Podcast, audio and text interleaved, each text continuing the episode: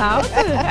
tá muito alto, gente. Ué, eu já tava aqui, gente. Eu deixei como tava, eu nem gente mexi. do céu, tomei um susto. Vocês tomaram susto aí em casa, gente? Não, Pelo amor de isso, Deus. Acho que Keila. tem, que tem que dar uma arrumada aí nesse som. Gente, eu tô. Eu... Porque quem tá ouvindo no tudo. Spotify deve ter ficado. Blá. Será? É. Mas aí, gente, tudo Como é bem com você- vocês? A gente já começa, a gente já começa brigando já. Parece até marido e mulher, né? Parece Ah, até que a gente, é, verdade. a gente é parceira, né?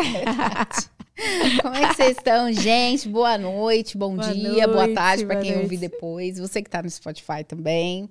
É, para quem não me conhece, eu sou a Keila Sena. Rejane Cotron. E nós somos do Ponte, Ponte Brasil, Brasil, USA. USA. Estourando os ouvidos de vocês logo agora.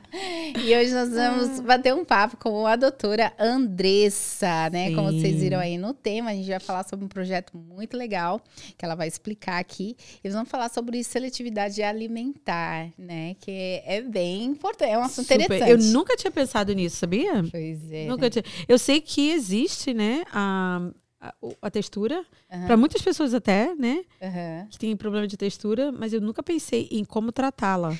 Eu ouvi dizer, eu ouvi dizer que, tipo, 30% das pessoas típicas, da população típica, 30% tem é, seletividade é, alimentar. E 80% são de pessoas atípicas. Sim, na verdade tem um trabalho. Bom, primeiro, boa noite, ou bom dia, boa A tarde. gente entrou no assunto, né? Eu sou a Andressa, estou muito feliz de estar aqui hoje. Muito obrigada pelo convite. É, é, eu vim falar de um tema que eu gosto muito, principalmente relacionado a esse projeto. Mas você tem razão em relação à, à presença de seletividade alimentar. A seletividade alimentar é um transtorno que não está presente apenas entre a população das pessoas diagnosticadas dentro do transtorno do espectro autista, pode estar presente na população de maneira geral. É, no entanto, o- a proporção de pessoas é, dentro do espectro autista que tem seletividade alimentar é quase duas vezes maior, Maior. do que as pessoas que não têm nenhum transtorno. Pois é. E doutora Andressa, a gente chama ela de doutora porque ela é médica, né? Diz um pouquinho da sua profissão, de onde que você é do Brasil. exatamente. Bom, eu sou é, médica formada, eu sou do Espírito Santo, de Vitória do Espírito Santo. Provavelmente minha família está aí assistindo, Opa! meus amigos. Então, eu me formei na Universidade Federal do Espírito Santo, em medicina. Depois, eu trabalhei mais ou menos uns dois anos no atendimento primário, né, como, é, na emergência, em pronto-socorro no Brasil. E, posteriormente, eu fiz residência médica na Universidade de São Paulo, no Hospital das Clínicas da Oh, Universidade de São Paulo, da USP. Legal. Fiz residência em anatomia patológica, né? Então, Uhum. pato- sou patologista. Patologia. É, sou aquela médica que faz vê o resultado de biópsia, enfim. Uhum.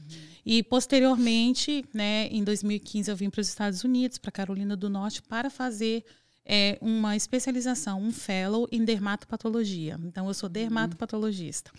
E em 2017 vim para Boston, para o Dana-Farber, né? Me inscrevi num, num processo seletivo para pós-doc e, e consegui a vaga. Então eu vim no final de 2017 para fazer pesquisa com câncer de pâncreas e Uau. câncer do aparelho, câncer de colo retal e de pâncreas, né? Os dois principalmente. Aí vocês podem perguntar, nossa, o que, que isso tem a ver com autismo e com seletividade alimentar? Uhum. Então, na verdade, é, o autismo entrou na minha vida por conta do diagnóstico do meu filho, né? Meu filho, eu tenho um filho de 7 anos que foi diagnosticado com autismo e transtornos de hiperatividade e déficit de atenção. É, ele foi diagnosticado com autismo aos dois anos e com cinco anos foi diagnosticado com transtorno de hiperatividade e déficit de atenção. Uau. A partir do momento que eu percebi que ele poderia estar dentro do espectro autista, eu então comecei a usar o meu conhecimento técnico que a- medicina me possibilitava para estudar mais a respeito de autismo, transtorno de desenvolvimento, e é por isso que eu cheguei aqui. É por isso que chegou aqui. Uhum. E quan- quando assim, você falou que, que ele foi diagnosticado muito cedo, né? Porque Isso. é difícil as pessoas perceberem logo ah, quando é tão pequenininho, né? Mas quando é lá no bebê. Brasil? Foi lá? Não, não. Meu filho nasceu aqui, né, Ah. na, na Carolina do Norte, que a gente morava lá.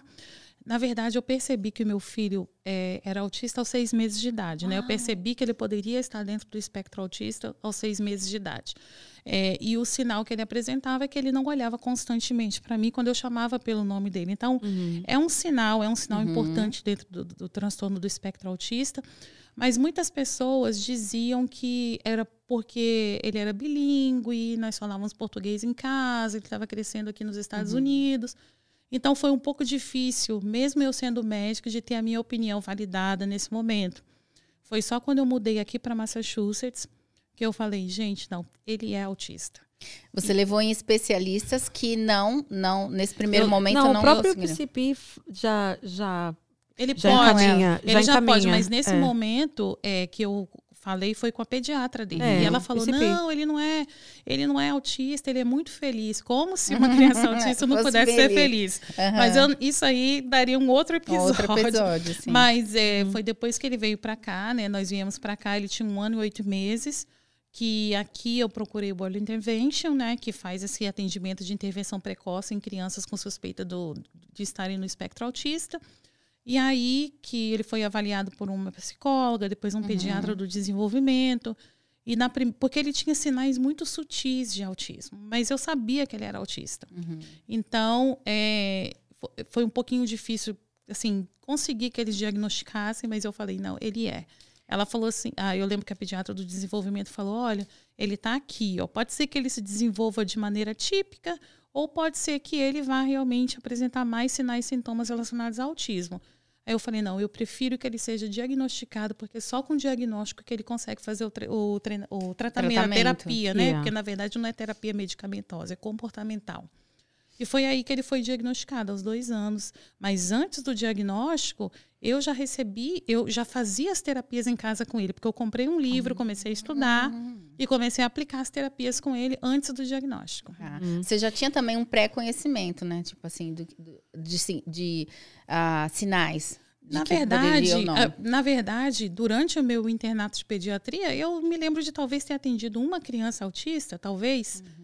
Então não era uma coisa que era muito falada, né? Não, não tinha assim, a gente não fazia um ambulatório específico de transtorno de desenvolvimento. Talvez hoje mudou, né? Bas- Talvez isso melhorou bastante lá no Brasil. Mas a gente, durante a minha faculdade, eu não lembro de ter acompanhado assim de perto crianças autistas. Mas foi a partir do momento que eu notei que o meu filho tinha um transtorno de desenvolvimento que eu comecei a estudar, me capacitar por conta própria. Então eu comecei a estudar muito sobre, comecei a, a tentar e aí eu comecei a tentar aplicar as terapias que eu aprendi nos livros com ele. Uhum. É, e foi muito útil, porque logo depois ele começou a fazer a intervenção precoce aos dois anos, começou a fazer a terapia ABA, que é a única que é cientificamente comprovada que melhora né, o comportamento da criança.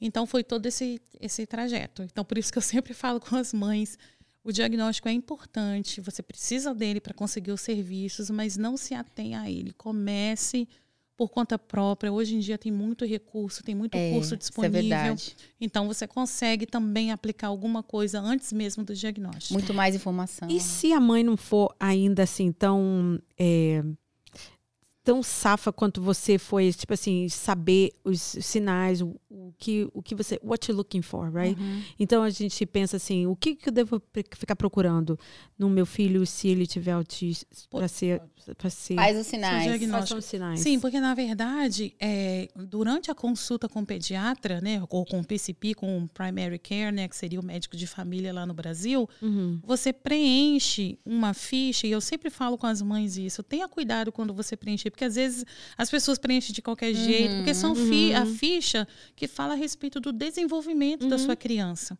Então, é, você precisa estar atento àquilo, porque é, tem um determinado número de palavras que a criança precisa falar, tem um, ela, ela precisa se desenvolver.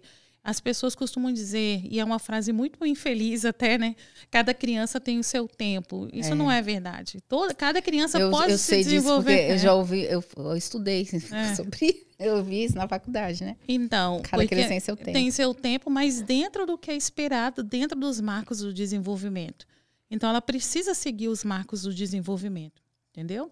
Então, assim, o que você pensa né, para criança autista são. É, é, é, como é um transtorno comportamental, um transtorno de desenvolvimento, ela tem, pode ter atraso de fala, alteração Aham. comportamental, comportamentos é, repetitivos ou restritos, né, aquela, aquela dificuldade de sair de rotina. Mas uma das um dos primeiros sinais que você vê na criança, já antes mesmo de um ano, é a falta do contato visual, que era o que o meu filho não tinha. Então você auto e a falta de intenção de se comunicar, porque às vezes as pessoas pensam que a, a comunicação, né, a- ela é apenas através da fala. E a gente sabe que existe a comunicação não verbal Sim. também. Então, a criança ela precisa ter intenção de se comunicar. Então, por exemplo, a criança antes de um ano, às vezes não está falando, mas como é que você sabe que ela está com fome? Como é que você sabe que ela quer alguma coisa? Ela aponta, ela olha para você, olha para a pessoa, faz essa, Uhum. essa atenção compartilhada. Vai pra geladeira, né? Isso, ela É. apon- aponta. Então, isso precisa estar presente na comunicação é, da criança com os pais e com os cuidadores. E, e- e, assim também, né, complementando, a- as pessoas também, as mães também fiquem atentas se seus filhos fiquem em escolas, principalmente educação infantil, porque existe um relatório, né, do professor. Então, esse relatório de desenvolvimento também é, é bastante importante para que você fique atento, você tenha uma boa comunicação com o professor, vá nas reuniões, Claro. porque daí, em conjunto, você consegue, talvez, é, observar, né, de, de, de outra forma e pensar, bom, será que eu tenho que me direcionar para um especialista ou não? É importante também ter essa, essa comunicação, essa comunicação com a escola. Isso. Porque, na verdade, é, alguém vai notar Uhum. que aquela criança tem alguma coisa de diferente, entendeu? É, por exemplo, você às vezes uma, uma coisa que é feita que as pessoas, né, mães ou enfim, é, pessoas que vão fazer o diagnóstico observam o brincar daquela criança. É um brincar funcional? Ela consegue utilizar a imaginação e às vezes você fala assim: "Ah, mas seu filho está brincando com todo mundo", mas na verdade, às vezes ele não está brincando, Sim. ele está no meio de crianças que estão Uhum, brincando, mas ele não está brincando com nenhuma criança. Então é importante também que os pais validem quando alguém. Eu sei que é- às vezes as pessoas ficam com raiva, é um pouco né, constrangidos, porque se às vezes um professor, Uhum. alguém vem falar, olha. Porque também depende do tato de quem está É. falando. É. Porque às vezes a pessoa vai falar, ah, você não acha que seu filho tem algum problema? É. Esse, esse não é a maneira de abordar, Sim. né? Mas às vezes fala assim, olha, seu filho, ele não tá brincando, né? Principalmente, vamos, vamos colocar o exemplo aqui, que tem muitas brasileiras que têm daycare, né, em casa. E às vezes observa que a criança tá ali e ela não tá interagindo Não com as tá outras interagindo. crianças. é. Então, ela pode chegar para os pais, para a mãe, né, principalmente que é, às vezes é a principal cuidadora, e conversar, olha, é, eu estou percebendo que o seu filho ele não gosta de interagir muito com as outras crianças, ou eu percebo que o seu filho coloca muito as mãos nos ouvidos, porque você percebe que ele tem uma alteração sensorial, né? Uhum. Então, falar com os pais e os pais validarem isso. Porque eu Sim. sei que uma parte, uma parte, vamos falar da mãe, né? Eu sou mãe. Então, assim, uma parte da mãe às vezes não quer acreditar que a criança tem É, aquilo. Tem isso Tem também. alguma outra alteração. E fala, não, não, Que vou só esperar negação, crescer. né? Isso. Eu vou Os esperar pais, uhum. crescer que depois é, eu, eu, eu, ele vai melhorar. Ele vai começar a falar, não, depois vai começar a ir para a escola, como se a escola fosse uma Uhum. resposta para tudo, né, para todo o atraso de desenvolvimento da criança. Então, é importante a gente ouvir, entender, e mesmo que, mesmo que às vezes os pais, às vezes vocês falam assim, ah, os pais não aceitam. Eles podem não aceitar perante a sociedade, mas dentro É, já sabe. sabe. que tem alguma coisa. Alguém já ouviu assim, não, aquele é muito tímido, como Muito eu. Eu era assim tímido. quando Nossa, era criança. Isso, eu era não, assim. eu era assim quando eu era criança, eu era muito tímida, parece comigo, entendeu? Pois é. Mas Tem existem critérios diagnósticos específicos para fazer o diagnóstico de autismo. Igual às vezes muitas pessoas é, falam, ah, mas fulano é meio autista. Meio. E uma vez eu já corrigi até um- uma pessoa Como que falou assim, assim? ah, fulano é meio autista. Eu falei, ué, mas autismo não é um adjetivo, como se ela fosse É. assim, meio atrasada, É, meio estranho. Eu falei assim, autismo é um diagnóstico e ele tem critérios para isso. Então, o autismo não é um adjetivo.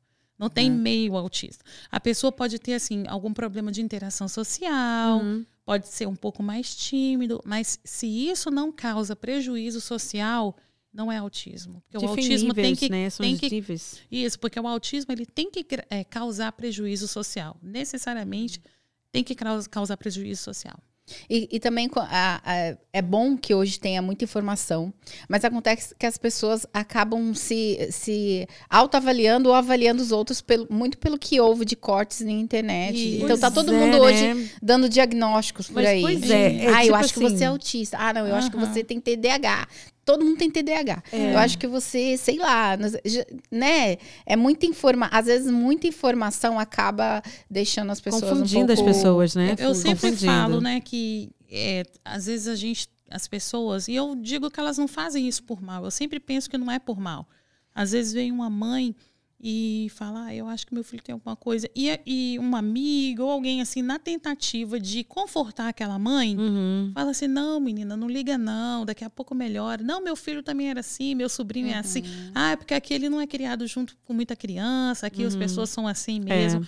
Mas eu acho assim, eu acho não, eu sempre falo isso com as pessoas, né?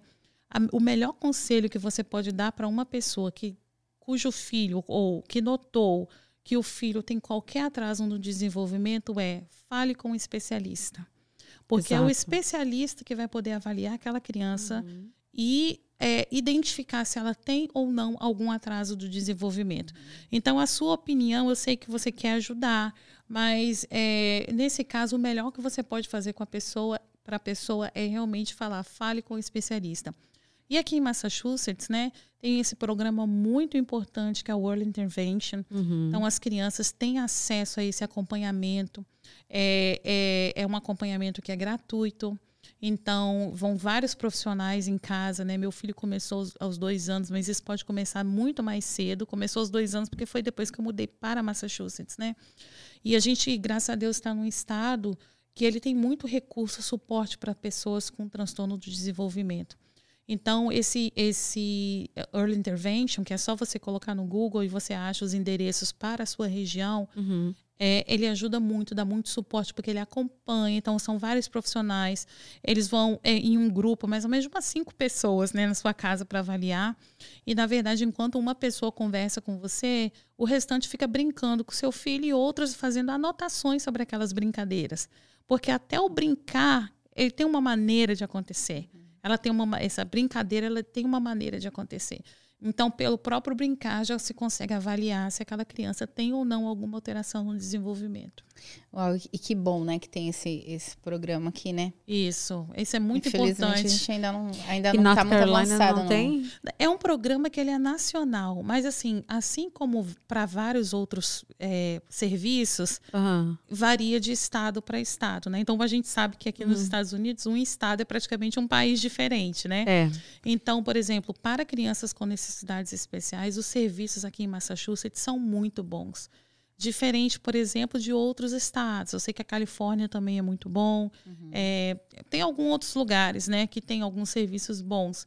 Mas outros serviços já não são tão bons assim. Mas é um programa que você deveria encontrar em qualquer estado. É. É, Deveria ser mais popular em, em outros estados também, né? Isso. E é, é interessante porque aqui, principalmente hoje em dia, se você tem qualquer pergunta, é muito difícil uma pessoa não, não te encaminhar para esse tipo de serviço. Seja na escola, né? Se a criança já frequenta uma escola, seja um médico. E outra coisa, não precisa de encaminhamento para procurar esse tipo de serviço. O próprio pai, né, os próprios pais cuidadores podem entrar na internet e solicitar o serviço, como foi o meu Ó, caso. tá vendo, gente? É, Não precisa de encaminhamento médico ou de escola. é, que legal. É, bom. É, Antes da gente, da gente, eu te fazer a pergunta sobre o projeto, que eu quero que você fale um pouquinho, como que você teve a ideia, Uhum. como é que surgiu a ideia, como é que foi, se você foi buscar é, informação com o Nutri, com o pessoal Uhum. que faz essa, esse trabalho e tal. Como é que, como é que foi, por que, que você teve essa ideia? Vamos falar aqui com o pessoal, deixa eu ver quem é que tá aqui.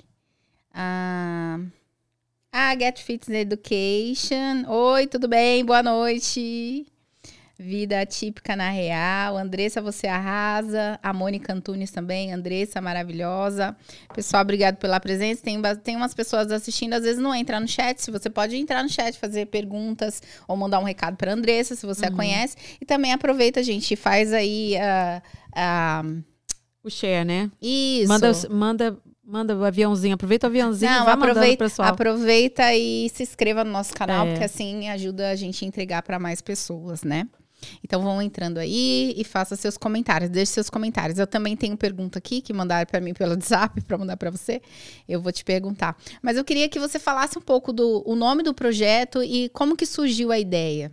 Então, é, vocês sabem que lá na igreja, né, eu sou membro da Abba Church Marlboro, e a igreja já tem um, um serviço de inclusão que é um serviço muito sólido, né? Se eu não me engano, são quatro anos do serviço de inclusão, né? A Josi é líder. A José esteve aqui com a gente. É, ela já Nossa, teve. muito boa. Então, assim, o serviço já é um serviço muito sólido que consegue fornecer suporte para crianças atípicas, não só crianças autistas, né? Crianças com qualquer necessidade especial. E a igreja já, já, já é um ambiente comum para a igreja. A igreja já abraçou a causa da inclusão. Então, é, foi numa reunião que a gente teve apresentando o, o serviço de inclusão para o Departamento de Desenvolvimento Social, o DDS, aqui de Massachusetts, é, que a gente que a gente foi falar a respeito de projetos. E aí chegou uma, uma, uma pessoa que é membro lá da igreja, né, que é a Ana, que, que faz parte desse projeto também. Ela é confeiteira e ela pensou em dar alguma aula para as crianças de culinária. Surgiu nesse momento a conversa.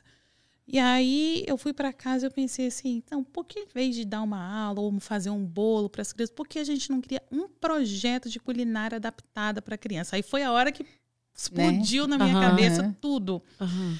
Porque é, o meu filho, né, como eu falei, é autista, tem TDAH e ele também tem transtorno de seletividade alimentar. Então teve uma época que ele só comia coisas de cor branca, por exemplo. Hum. É, e ele tem dificuldade com textura também. A minha filha Alice, quatro anos, de quatro anos, ela tem um desenvolvimento típico, mas ela também tem transtorno de seletividade alimentar. E a principal dificuldade dela é cheiro. Então, eu já tenho essa dificuldade em é casa, cozinhar, né? né? Então, eu falei, é, é como se tivesse naquele momento ali me dado uma... Até escrevi isso no meu Instagram. Como se eu tivesse a oportunidade de, de desenhar uma casinha. Sabe quando você é criança, uhum. que você desenha uma casinha e você coloca tudo que você queria encontrar naquela casinha. Então, eu falei, como eu gostaria de procurar... Se eu fosse estivesse procurando um programa desse tipo para o meu filho, que tipo de programa eu gostaria de encontrar? Porque eu sempre falo com as mães, talvez isso seja até um pouco polêmico, eu falo, eu advogo pela casa do, do meu filho. Então, uhum. assim, é sempre, eu sempre estou pensando nele em primeiro lugar. Sim. Mas ah, o interessante é que tá tudo bem você, ao meu entender, né? Tá tudo bem você advogar pela casa do seu, causa do seu filho, porque você é mãe. Sim. Uma mãe tem que advogar pela causa própria do filho. Mas o interessante é por que não trazer outras pessoas com você? Então, eu sempre advogo pela causa do meu filho, mas eu sempre quero trazer outras pessoas. Então, assim, o meu filho, ele nasceu aqui nos Estados Unidos, eu sempre estudei muito a respeito de autismo, então o meu filho tem todo o suporte que ele precisa desde que ele foi diagnosticado. Ele tem acesso às terapias, ele faz, fez todo o processo do early intervention, ele logo que foi diagnosticado já conseguiu a terapia ABA, ABA aqui, né? Uhum. Que é a única que eu falei que é uma, uma ciência, é a única terapia que tem comprovação científica de que realmente melhora comportamento em crianças atípicas. Meu filho é, teve acesso à terapia ocupacional, à fonoaudiologia, musicoterapia. E, então, tudo que ele precisou para se desenvolver, ele teve, né? Que eu sempre fuxiquei essa internet todinha. É, mas eu reconheço e sei que muitas pessoas não têm a mesma oportunidade. Muitas pessoas, é, as crianças não nasceram aqui, então já tem uma certa limitação em relação ao convênio, né, o plano Sim. de saúde, tem um plano limitado. É, outras pessoas também têm dificuldade quanto ao idioma, então não foi o meu caso. Então eu sempre consegui acesso a todos os tratamentos que ele precisou. É, eu sei que muitas pessoas dentro da comunidade brasileira, às vezes pela questão de documentação, sempre tem receio de procurar ajuda, né? Fica sempre com aquele receio, ah, porque uhum. não tem documentação. Então eu pensei, eu quero fazer um projeto que esteja abrangente para essas comunidades, para as pessoas é um projeto que não vai depender de documentação, não, não depende de idioma. Que legal. Porque é em português. Mas a gente sabe que tem crianças que nasceram aqui e crianças que estão. As crianças estão crescendo aqui. Então Sim. a gente também fala em inglês para as crianças entenderem. O material é sempre bilíngue. Então eu coloquei nesse projeto tudo que eu gostaria de encontrar é, num projeto como esse para o meu filho. Uhum. E eu me lembro que naquela, naquele momento, né, eu conversei com, com o pastor André, então a Josi é líder do Ministério de Inclusão, e, e que está dentro do Abaquides Inclusion, que é o Ministério Infantil, né, que é liderado pelo pastor André e pela tia Pati. E eu conversei com o pastor André, pastor, eu quero fazer um projeto de, de seletividade alimentar, não quero fazer uma, uma aula de culinária. E aí eu falei, posso sonhar? Ele falou, carta branca para sonhar. e você sabe Pode que sonhar e realizar. É, porque sonhar, porque sonhar pequeno e grande é o mesmo trabalho. É, então é eu verdade. fui, eu falei assim, eu vou escrever o melhor projeto que eu poderia, o que eu gostaria de encontrar para o meu filho e é o que eu tenho certeza que vai ser útil para outras crianças. Aí eu comecei. escrever, escrever, escrever. Não, vamos isso. Uhum. Estudei, fiz um curso de seletividade alimentar, estudei, li artigo, li livro. Depois, no final, falei, agora eu vou montar Agora pra curso do jeitinho que eu sonhei. E aí, claro, né, ninguém faz nada sozinho, então temos um suporte técnico para esse, pra esse, esse projeto. E o nome do projeto é Adapt and Taste. O nome É. do projeto é? Adapt and Taste. Aham. Adaptar e provar. E foi engraçado porque eu fiquei pensando muito tempo nesse nome também, Aham. né? Porque eu gosto de, do detalhe, eu gosto do detalhe. E eu fiquei muito tempo, falei, eu não quero que seja projeto de culinária. Não, eu quero que seja um nome que já diga que veio. Então é isso. Antes de você provar, você adapta.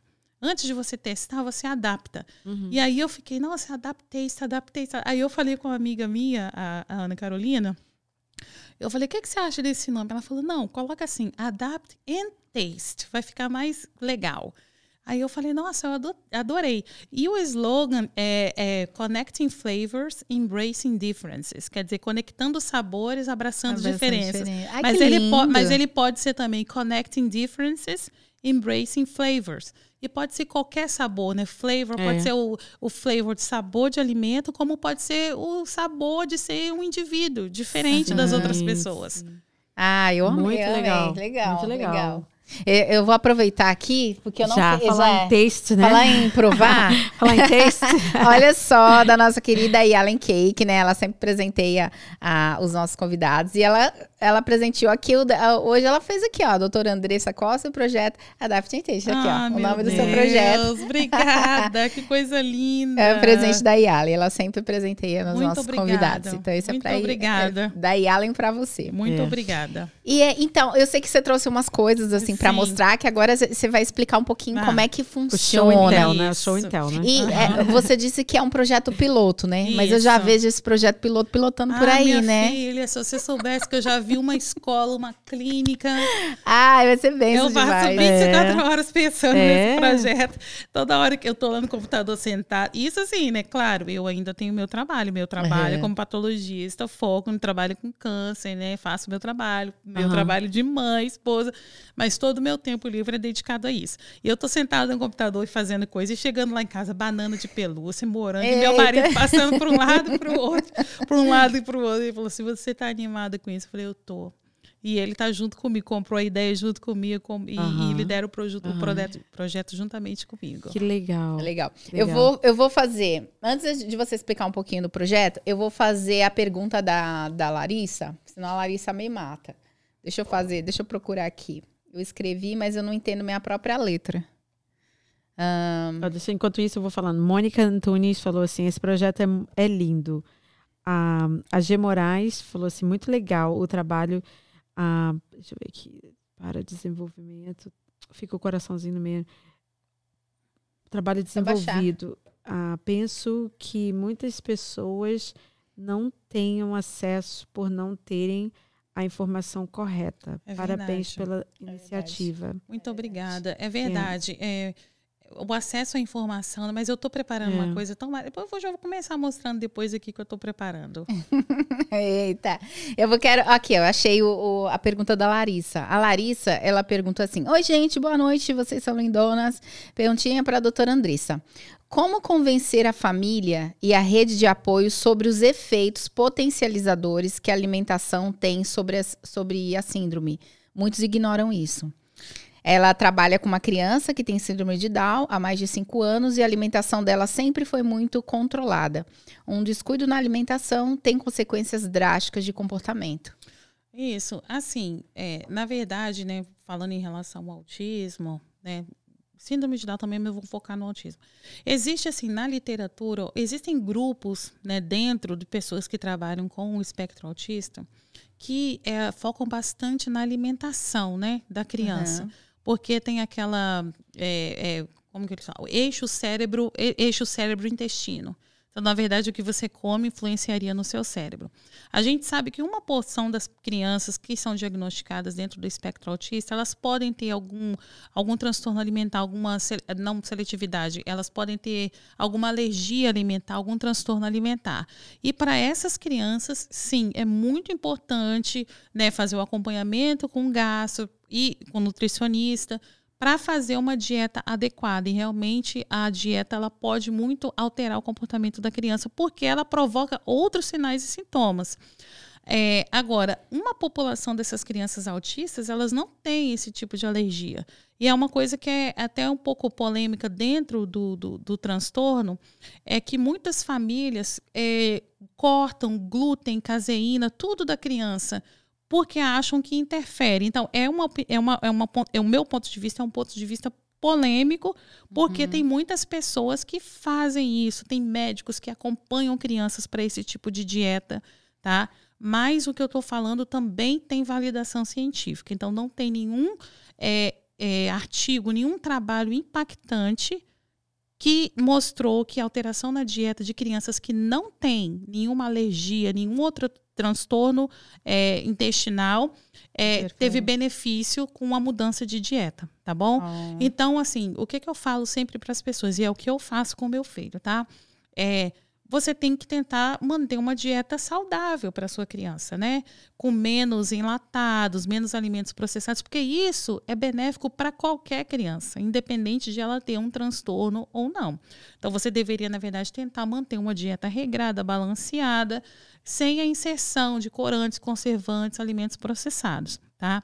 Para crianças que têm é, alteração comprovada, um transtorno intestinal comprovado, uma alergia alimentar comprovada, para essas crianças existe uma dieta que elas devem seguir, tá bom? Uhum. Mas como eu falei, isso é uma opinião que é um pouco controversa na literatura, porque existem médicos que dizem que sim, a alimentação ela pode controlar o comportamento da criança mesmo se ela não tiver nenhuma, é, nenhum diagnóstico outro, tá bom? Mas é, o que eu estou falando foi depois de muita pesquisa, tanto uhum. que eu também não faço nenhum tipo de dieta para o meu filho.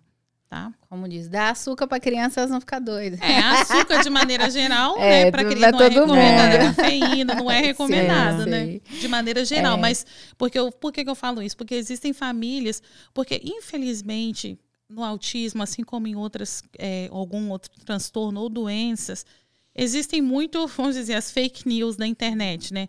A informação ela está disponível, mas também existem muitos mal profissionais que difundem informações que não são verídicas. Então acaba todo mundo cortando glúten, cortando leite, uhum, cortando não sei o é. quê, e, e, e, e, substituindo tudo isso por vitaminas, dando excesso de vitaminas para as crianças que não têm necessidade. Tá? Já então, veio uma Nutra aqui falando que leite não inflama.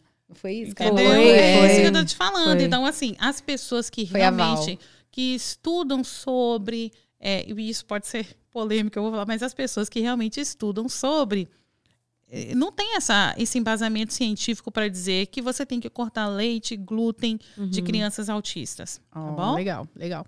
E tem também a diferença de. Eu vi uma, uma, uma Nutri, que ela é especialista com crianças atípicas, ela diz também tem uma diferença entre seletividade e dificuldade. Isso. Né? Eu também já tive crianças na, na, na escola, na educação infantil, que, por exemplo, a criança comia só arroz. Uhum. Ou a filha de uma amiga minha que só tomava suco de cor amarelo. E aí é criança típica, né? Tô dizendo assim. Então, também tem essas diferenças, né? Sim, da por... seletividade e da, às vezes, da dificuldade. Ah, tem um, às vezes a criança não gosta, eu não gosto de ló. Ou às vezes a gente pode. Não. Tem dificuldade gente, de comer de ló. Eu também não. Quiabo, eu mas, tenho uma mas, dificuldade. Que Se tiver baba, não como. Mas a, mas a criança autista, além de ela ter uma dificuldade por conta de um transtorno outro de processamento sensorial, porque é, a criança autista, ela pode ter dificuldade na maneira como ela processa os sentidos. Então, o olfato, audição, tato, textura ela, tem, ela pode ter dificuldade com isso. Então, isso já pode ser um componente para que ela desenvolva o, a, o, seletividade. A, a, seletividade alimentar. Além disso, a criança autista, o indivíduo autista, é muito tem muita rigidez, rigidez de pensamento, como eu falei, rigidez de pensamento, rotina. Então, ela não quer testar por conta da rigidez, porque ela fala assim: não, eu só como arroz, eu só como feijão, então eu não vou testar outro tipo de alimento. Então, não necessariamente é por transtorno sensorial. Hum. Pode ser apenas por uma questão comportamental. Oh, interessante, hum. interessante. Então, assim, o objetivo do nosso projeto não é oferecer. A gente não, não, a gente não está é, querendo é, exercer a função de um profissional, por exemplo, um terapeuta ocupacional, um, um nutricionista, um fonoaudiólogo, né, que vai checar como é que está a motricidade oral daquela criança. Não é isso. A gente quer oferecer uma aula de culinária adaptada, mas levando em consideração todos os possíveis transtornos sensoriais que essa criança pode ter, possa ter. Legal, legal. E hoje, como está o seu filho hoje, com sete anos? E, ele está acompanhando? Ele, ele ainda continua fazendo né, as terapias, faz terapia ocupacional, porque o meu uhum. filho também tem esse transtorno de processamento sensorial. Eu falei para vocês que é uma dificuldade de processar os sentidos, né? Uhum. Então, ela, ele faz terapia ocupacional, ele continua fazendo terapia ABA, que é a terapia comportamental, mais para socialização. Uhum. E ele faz esportes, ele faz jiu-jitsu, ele gosta Ai, muito de artes. Que legal! É, ele fala que quando crescer quer ser um diretor de filme. Ele gosta uhum. muito de desenhar. Fala, fala demais. Desenha pra caramba. desenha. Começa às seis e meia da manhã, vai pra minha cama, começa a falar, fala. Eu falo, tá bom, meu filho houve um tempo que ele não me chamava de mãe, eu tive que ensiná-lo a me chamar uhum. de mãe. Uhum. Então, o fato de ele hoje estar tá falando pelo cotovelo, uhum. para mim é uma benção. Uhum. É. Em relação à seletividade, ele é super seletivo. É, mas todos os, uh, os, as estratégias que eu uso na aula com as crianças, uso as dinâmicas, eu primeiro faço em casa com eles. Uhum. Então, aos poucos eu vou testando e eu percebo que aos poucos ele vai é, tendo menos resistência. Eu sei que ele tem algum transtorno por é, a seletividade por transtorno sensorial, mas eu sei que muito é comportamental também. Uhum. Então, por exemplo, outro dia meu marido quis dar para ele provar um pouco de doce de leite. Gente, ele nem chegou perto, não. E ele ficou tão ansioso e a gente foi calma, uhum. meu filho, só dá uma lambidinha, só só testa. Uhum. Aí ele testou e ele é muito sincero, né? Ele, Tá bom, mas não. Será, você, será que foi por causa da textura ou a do, cor? A cor. Primeiro por você mostrar uma coisa nova para ele. Ah, Porque eu falo, eu falo para as pessoas que a cabeça do meu filho é como se fosse uma, um, um, tijolo de con concreto. Uhum. Ele é muito resistente à mudança. Uhum. Então, só o fato de a gente mostrar uma coisa que ele nunca viu, que ele não está acostumado, porque meu filho não come chocolate, ele não, uhum. não gosta de doce. Então, para ele foi, assim, primeiro foi a mudança de uma rotina, inserir uma coisa nova. Aí ele fica assim, ansioso, com medo, uhum. receio, mas depois ele testou. Então, assim, o que eu percebo é que com o tempo, com todas essas estratégias que são respeitosas, então não adianta você forçar a criança pra, a comer. Eu sempre digo, forçar a criança a comer nunca vai ser uma uhum. boa estratégia. É. Então não adianta você forçar. Sendo respeitoso, você consegue é. É, é driblar alguma dessa, algumas é dessas situações. É claro que é uma preocupação enorme, né? Porque, tipo, eu lembro que era um sofrimento da mãe que era enfermeira, e nosso, né? De, de, tipo uhum. assim, meu Deus, uhum. essa criança vai comer só arroz o Isso. dia inteiro. Era o que ela comia. Isso. Tomava um leite e o arroz. E, tipo, não comia mais nada, nem pão, nem bolacha, nem nada. Era um pouquinho de arroz. E era um pouquinho.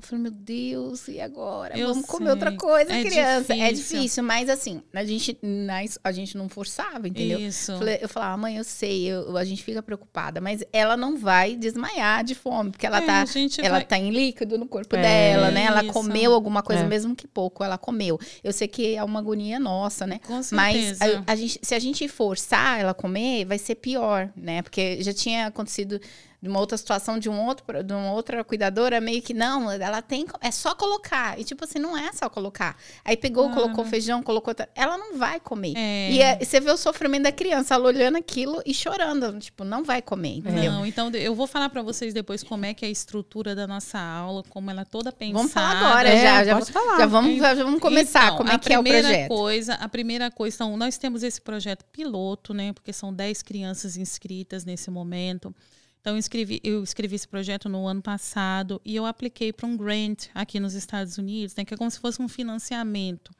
que estava aberto naquele momento para instituições, é, para escolas, uhum. né, instituições de ensino. E eu mandei, né? é, non-profit. Aí eu mandei um, um, e-mail falando assim: vocês aceitariam o, o projeto de uma igreja? É, aí eu falei um pouquinho do projeto. Ah, assim, aceitamos.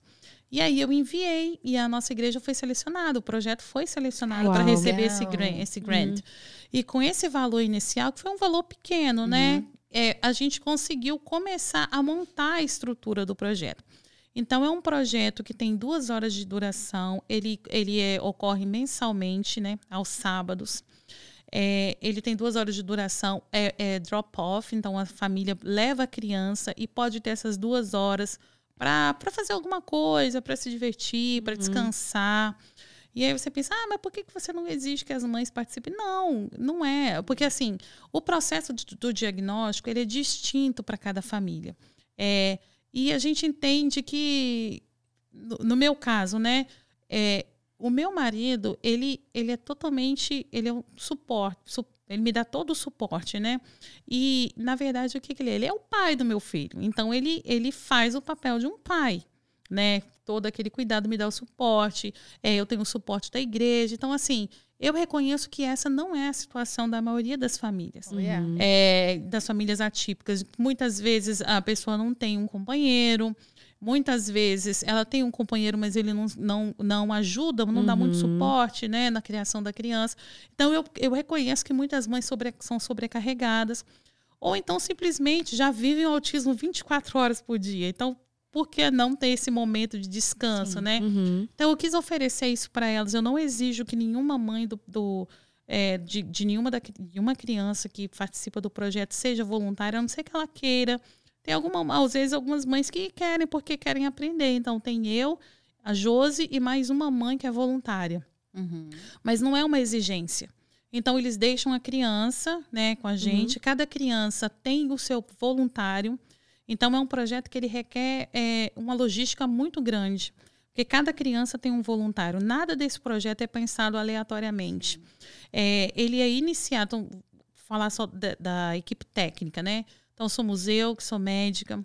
Nós temos uma consultora que é uma BCBA, que seria uma supervisora terapêutica, Priscila Alcântara. É, quando não é a cantora, a ideia... tá, gente? Não, não, quando surgiu essa, quando surgiu essa, essa, quando eu tive essa ideia de fazer esse projeto dessa maneira, não apenas uma aula de culinária, eu falei a gente precisa ter suporte terapêutico.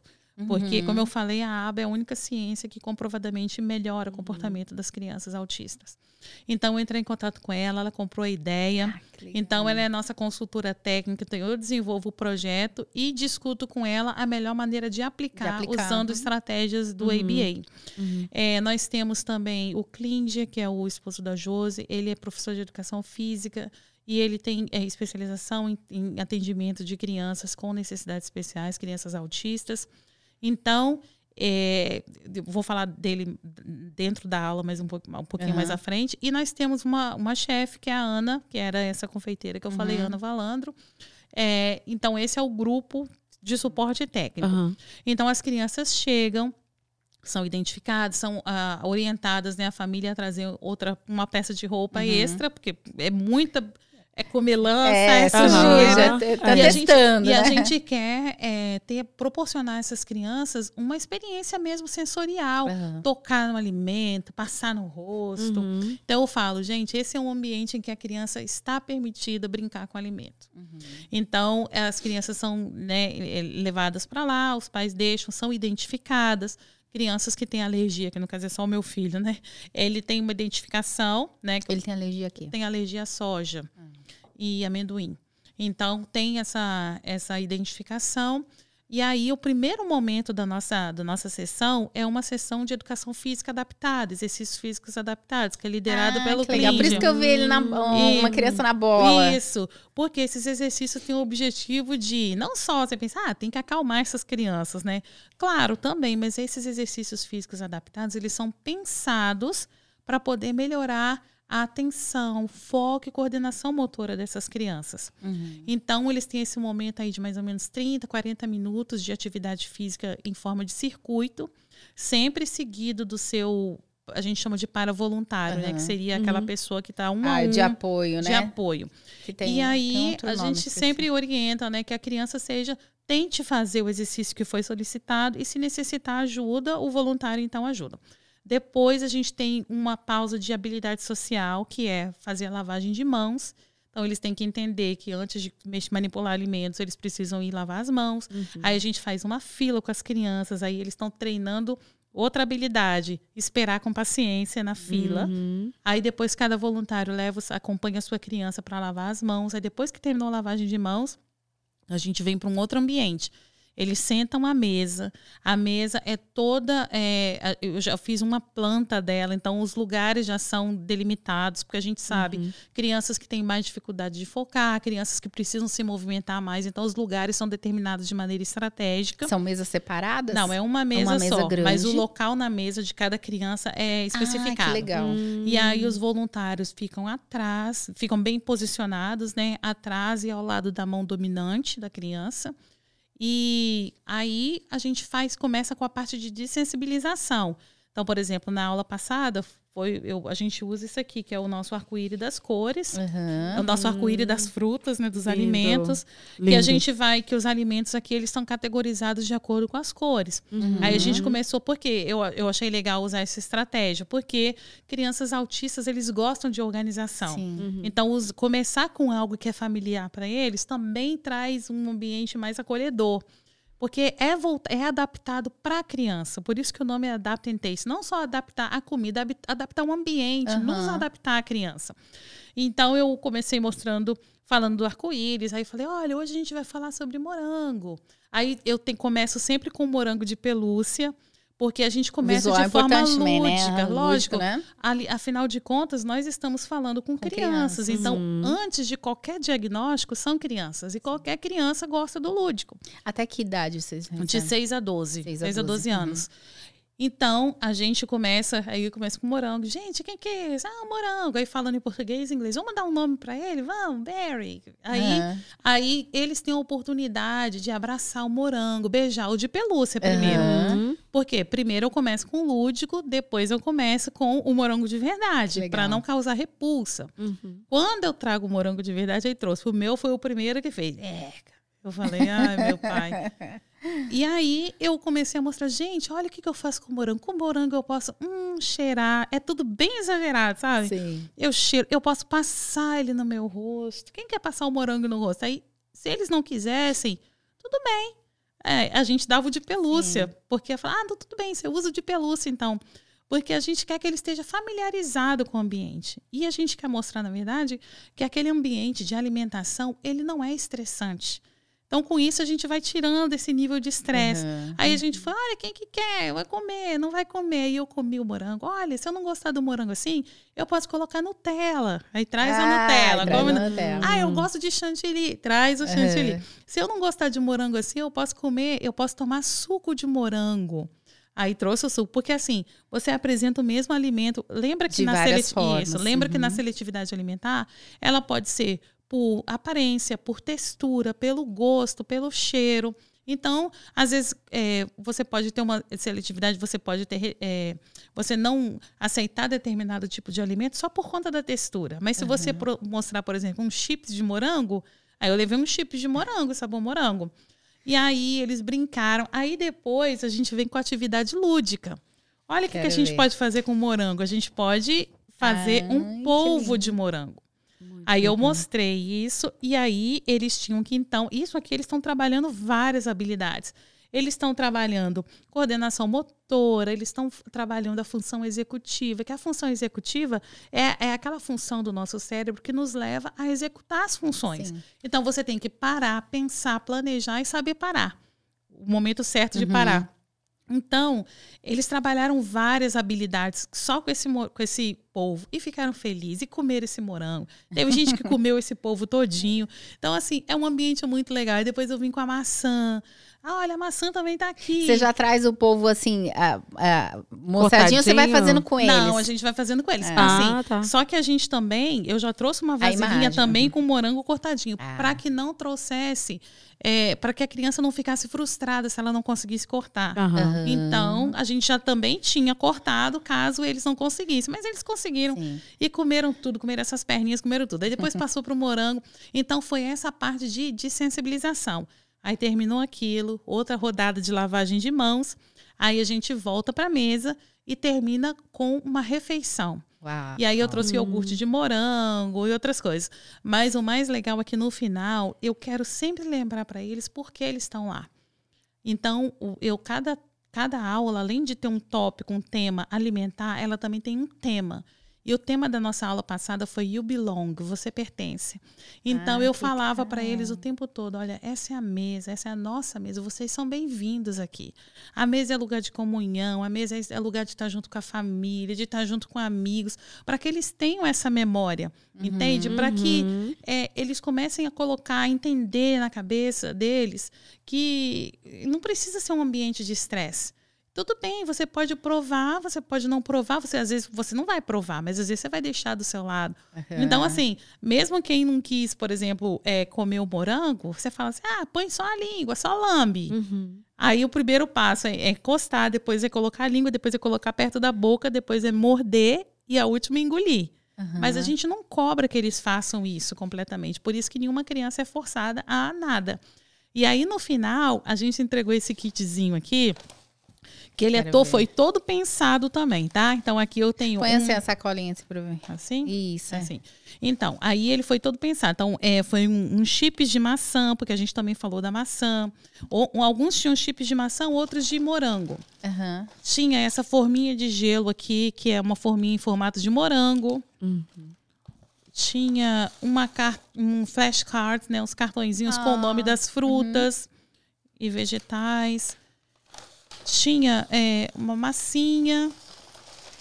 Tinha Massinha esse- de modelar, massinha né? de modelar. Tinha essas, essas frutinhas em forma de gummy. Aqui. E, e tinha essa, essa bucha em formato de morango. Então, em casa, Ah. eles poderiam ajudar, eles poderiam né, É. lavar prato. E tem uma criança que ficou tão feliz com Ah, essa isso é buchinha. pra lavar prato? Pra lavar prato, porque quando você abre, quando Ela, você ela, que ela legal! fica cheinha. expande. Então, tudo foi pensado com isso. Além disso, a gente fez a receita, A, que foi... a sacolinha tá, tá com a. É da igreja, mas depois vocês vão fazer com a logo do. do- Sim, do- sim. Essa foi a primeira que a gente fez. É, é interessante lembrar que também tem um preparo para isso.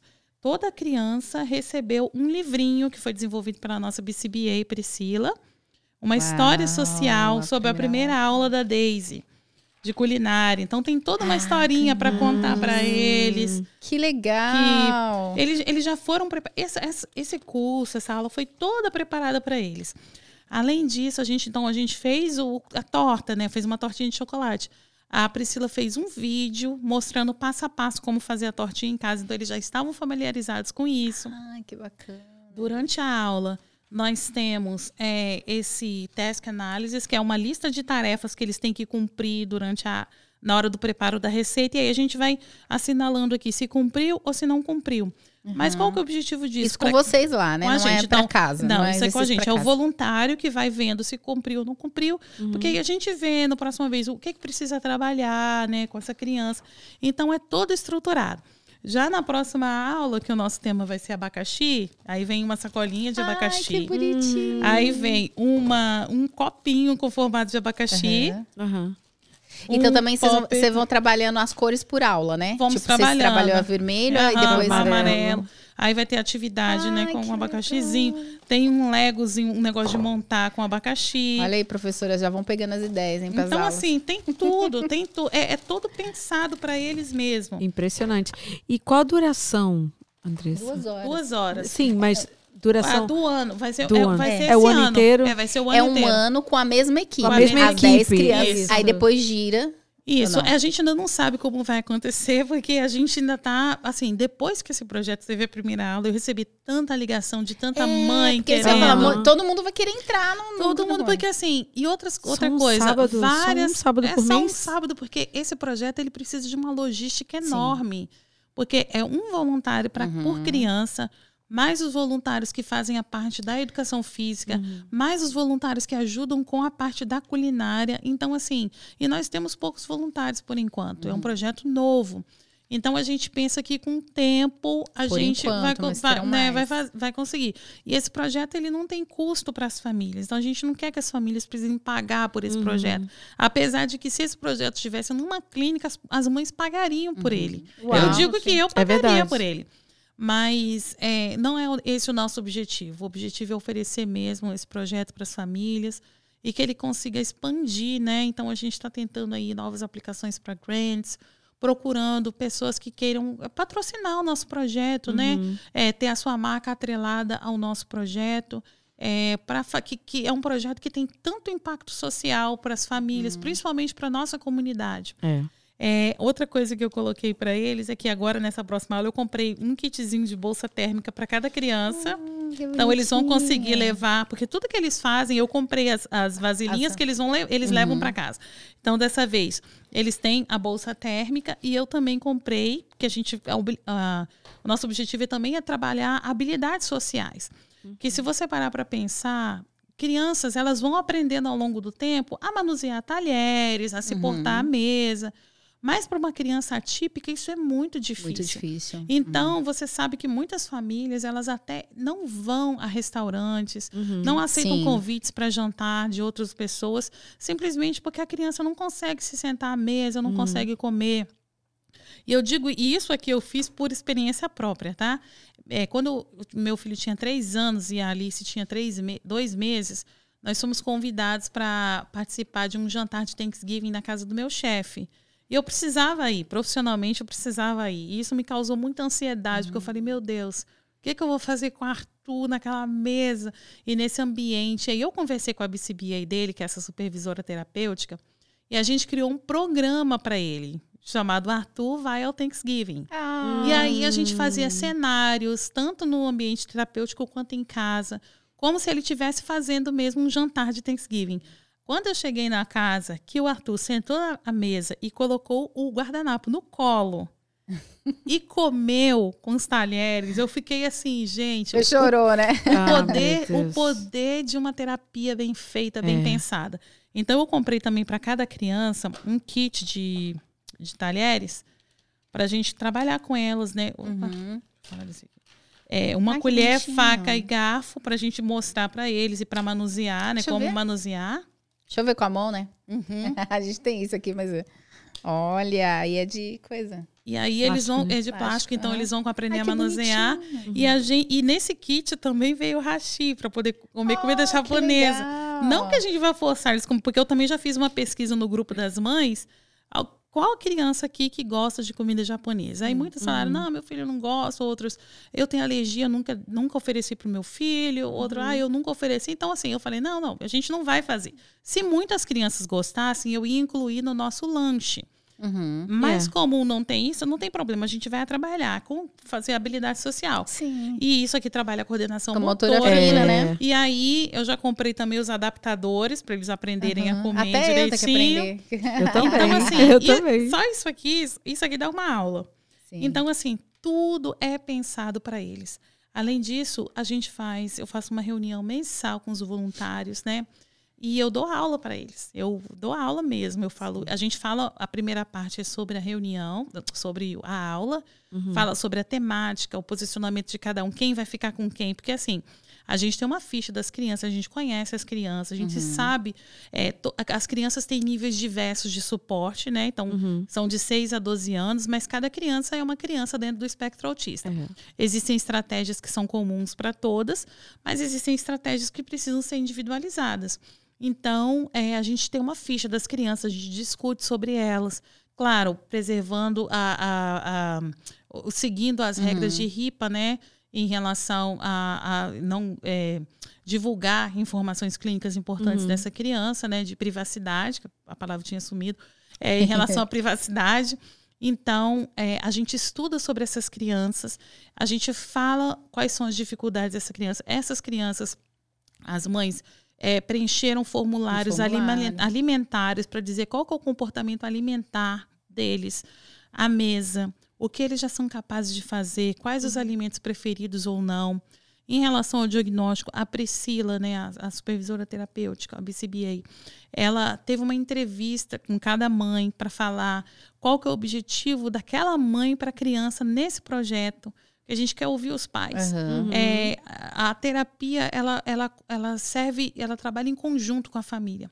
Então, é, vou falar um pouquinho aqui da reunião dos pais. Então, a gente, eu também me reúno com as mães para falar qual vai ser o programa, o tema, apresento o kit que as crianças vão receber, porque é, é interessante que os pais continuem fazendo isso em casa, uhum. mostrando. Porque para uma criança autista, um, um, um dos um dos principais pontos ou é você manter consistência. Então, o que foi ensinado, você tem que manter Sim. consistência. É um trabalho casa, em conjunto, né? Em conjunto. E aí eu falo exatamente tudo que vai dentro do kit e a gente conversa. É, elas também estão abertas a, a, compartilhar ideias que elas tiverem, se tiver ideias de, de refeição, uhum. de coisas que a gente uhum. pode fazer. E então, tenho essa reunião com os pais e tenho reunião com os voluntários. É a primeira parte com os voluntários, é para falar da aula, da dinâmica da aula, do tema, de como cada voluntário vai, vai se posicionar. E a segunda parte da aula, da, da reunião, é uma aula. Então, a última, a última aula que eu dei foi estratégias para ajudar a, a, a, que a criança consiga seguir comandos. Então, foi uma aula muito interessante. Eu gosto muito de estudar, eu gosto de dar aula, eu gosto de aprender. Então, eu consigo é, usar a literatura científica e transferir de uma forma bem básica, com uma linguagem básica, não bem básica. A informação é, é científica, mas a maneira com que eu transmito é, é com uma linguagem acessível às pessoas uhum. que não têm esse mesmo conhecimento. Então, está sendo muito legal. Eu incentivo mesmo os voluntários a estudarem, a talvez até seguirem esse caminho profissional, Sim. sabe? E para vocês verem, gente, é um projeto que demanda muita atenção, muito, muito cuidado. Não é algo assim, ah, vamos reunir, uhum. ah, todo mundo aqui vem. Não dá para você comportar 15, não, 30 crianças. Não por, por conta de número de pessoas Isso. que precisam assistir as crianças. Então, vocês estão acompanhando aí, né? É. Os detalhes, todos é. os detalhes. Quer dizer, a pessoa, ai, moça, mas por que, que não abre mais? Eu sei que. Por que, que não, né? Não tem todo mais só 10, uhum. um ano, todo final de semana a gente sabe como é que é a rotina aqui e a, o, as pessoas, né? Isso. A demanda, então, né? Se mais pessoas se voluntariarem, né?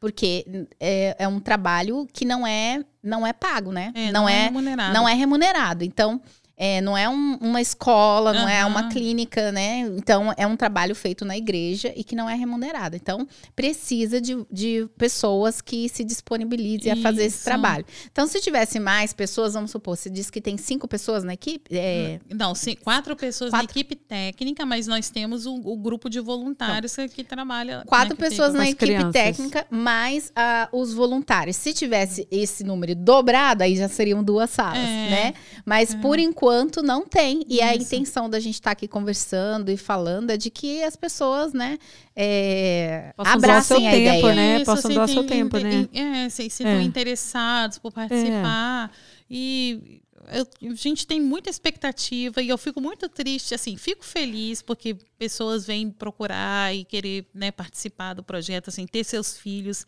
uhum. inscritos nesse projeto, mas ao mesmo tempo eu falo, meu Deus, queria abraçar o mundo mais calma, porque também a gente está começando, é um projeto uhum. piloto, a gente está testando o modelo uhum. para ver se ele vai funcionar dessa maneira né? Por exemplo, na última aula, que foi a primeira aula, a gente precisou correr um pouquinho no final, porque eu não achei que as crianças fossem ter tanto interesse por essa parte de, de fazer essas atividades com os uhum. alimentos. Mas eles amaram. Ai, que legal. Quase a gente não teve tempo de fazer a receita. Uhum. Então, assim, eu já penso é que da, dessa próxima aula eu vou levar uma ou duas dinâmicas no máximo uhum. para a gente seguir a receita porque eles ficaram muito interessados. Eu não achei que fosse ter tanto interesse assim de início, era um ambiente novo. Mas eu acho que pelo fato da gente ter preparado tanto eles com uhum. vídeo, uhum. com a historinha, então foi muito legal.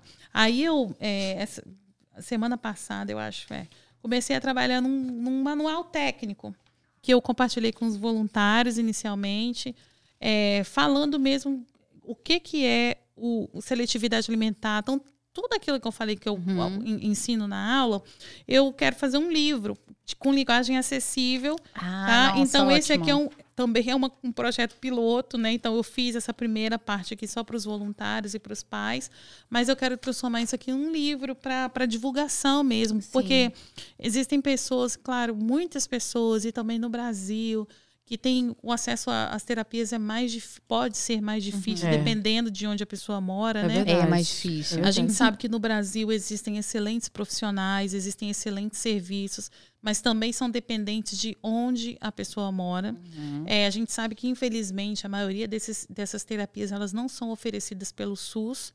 Então, eu acho que é uma maneira de ajudar essas famílias, sabe? É. Criar um material acessível com todas essas estratégias que a gente usa na aula para que eles possam reproduzir em casa. É. Que assim como eu, é, antes de conseguir as terapias para o ator, comecei a aplicar terapias em casa, que outras mães também possam ter acesso, tá? Sim. Então, todo, como eu falei, tudo que eu faço é sempre pensando como seria para o meu filho e como seria para mim. Importante, por exemplo, ter um ace acesso a esse tipo de material. Então, também isso é um, é um, um piloto, esse, esse livro. E eu pretendo finalizá-lo, aumentá-lo. Isso aqui foi, foi só o prime a primeira parte. Só Na próxima vez você vem com o livro, né? Um livro, né?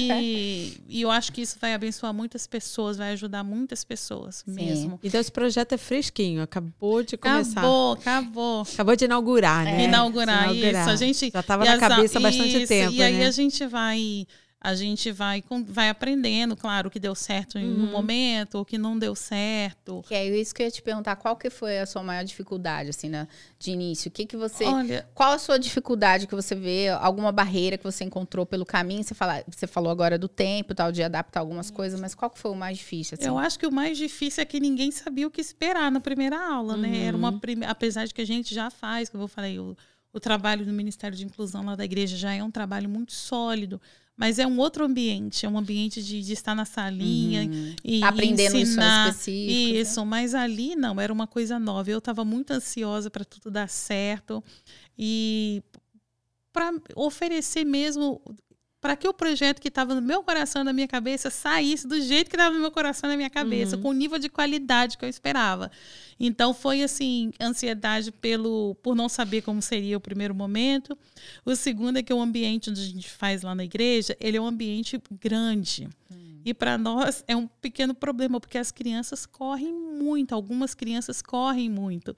Então, eh, a gente depende também do voluntário estar ali, correr atrás da criança. Então, assim, agora eu estou pensando numa outra estratégia. Uma se existe sala, uma né? outra sala que a gente poderia usar. A igreja é Que grande, seja um então. é, que é grande. Vocês Esse mudaram, ambi- né? A gente Vocês mudou, mudaram a gente agora. mudou. Então agora o espaço é muito, Muito grande. grande. E aí eles têm muito espaço para correr e a gente, claro, é, sempre pensa primeiramente na segurança, Na da segurança. criança. Então a Uhum. gente quer assim, os pais entregam a criança pra gente, a gente entrega a criança Do mesmo me- jeito. do mesmo jeito.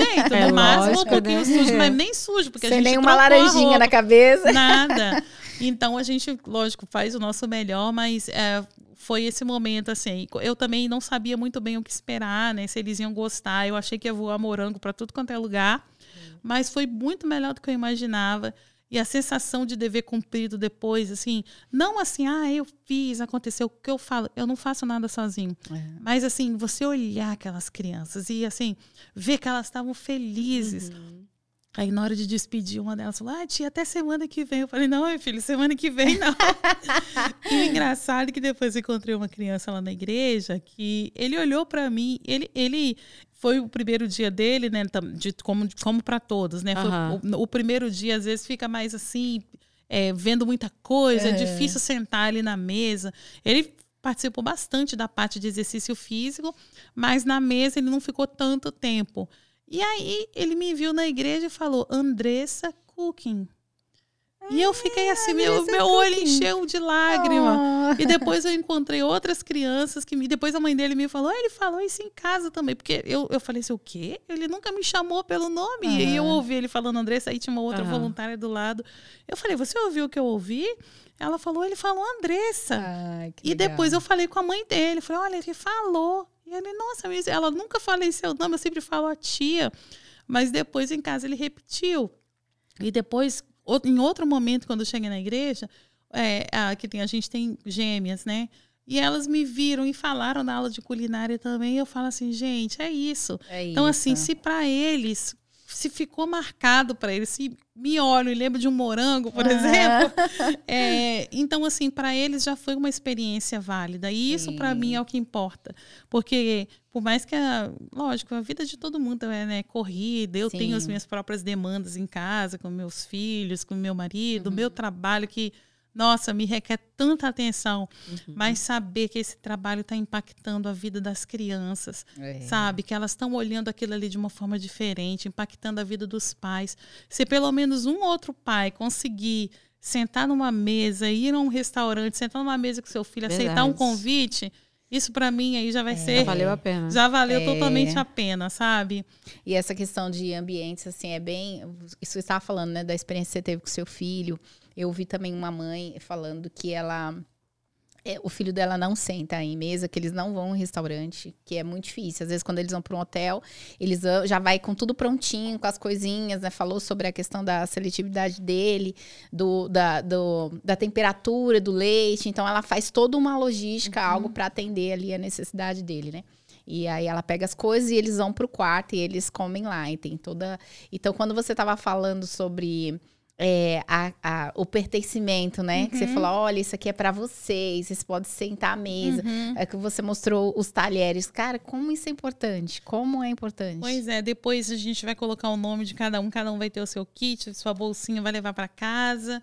Então, assim, a gente quer que é, essa sessão, essa aula, ela não é uma terapia, ela não, não substitui uma terapia de seletividade alimentar. A gente sabe que existem estratégias, é, que, que né, por, por outros profissionais, fono, terapeuta ocupacional, que fazem essa parte da seletividade alimentar, né? Então, esse projeto, ele não substitui a terapia, mas ele é uma aula adaptada que usa terapia. Colabora, né? Isso, Aham. é uma aula de Uhum. culinária adaptada que usa de elementos terapêuticos para ensinar habilidades. Se eu fosse resumir, seria dessa forma. É. Porque a gente quer ensinar, a gente quer trabalhar, ajudá-los a desenvolver novas habilidades ou habilidades mais apropriadas, visando a independência. Uhum. Porque a gente olha para crianças autistas hoje, a gente fala, ah, é criança, mas só que essa criança vai se tornar um adolescente, é. um jovem, um adulto. Uhum. Então, se ela não consegue hoje pensar, planejar, por exemplo, em fazer um copo com leite chocolatado, se ela não consegue parar e, e É. planejar para fazer isso, como é que ela vai planejar uma refeição quando adulto? Pois é.